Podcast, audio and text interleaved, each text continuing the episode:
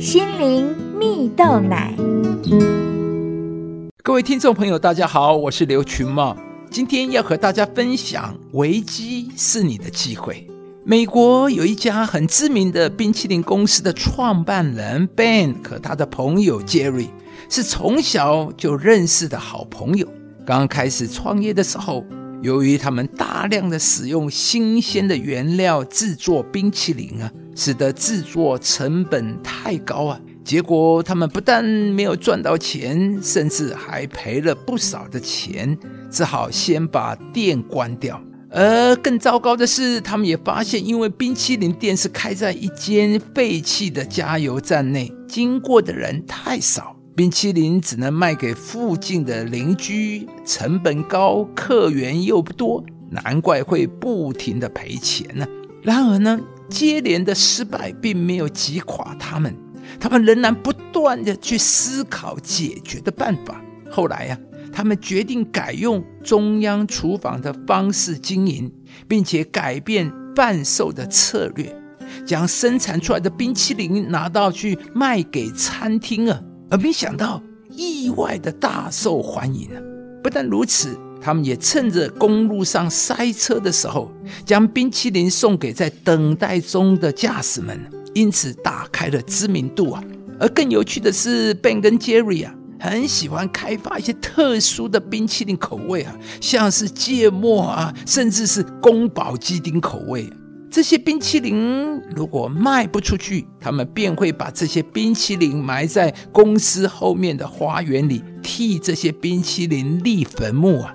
而如果客人想要哪一款死掉的冰淇淋复活，也可以写信告诉他们，使他们重新开始生产，让那一款冰淇淋复活。种种创新的做法，使得他们的冰淇淋店后来的业绩不断的成长。也吸引了无数的人前来品尝啊！亲爱的朋友，当挑战出现的时候，你看到的是危机还是转机呢？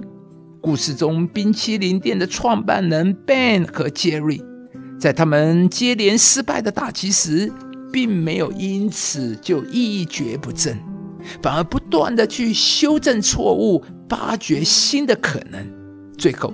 他们便成功的化危机为转机啊！同样的，在这一波疫情的里面，各行各业都受到不少的冲击。然而，在这样不容易的环境中，我们仍然可以有一个信心的眼光，更积极的去提升自己，拥抱机会。譬如做生意的人，你可以先整修门面。等到疫情趋缓之后，你就可以预备好迎接顾客上门。如果你是员工，你也可以去学习新的技能，强化自己的专业能力。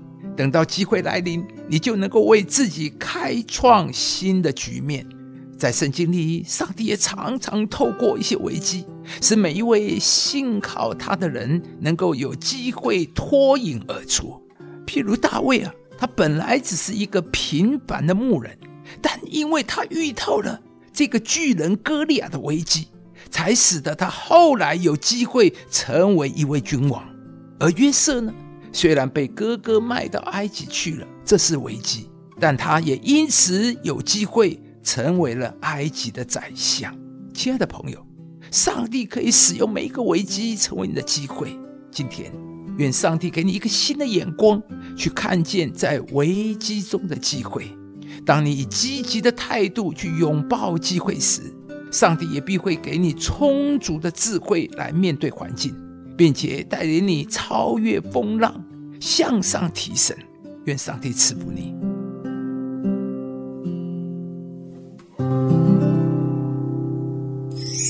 所以我告诉你们，凡你们祷告祈求的。无论是什么，只要信是得着的，就必得着。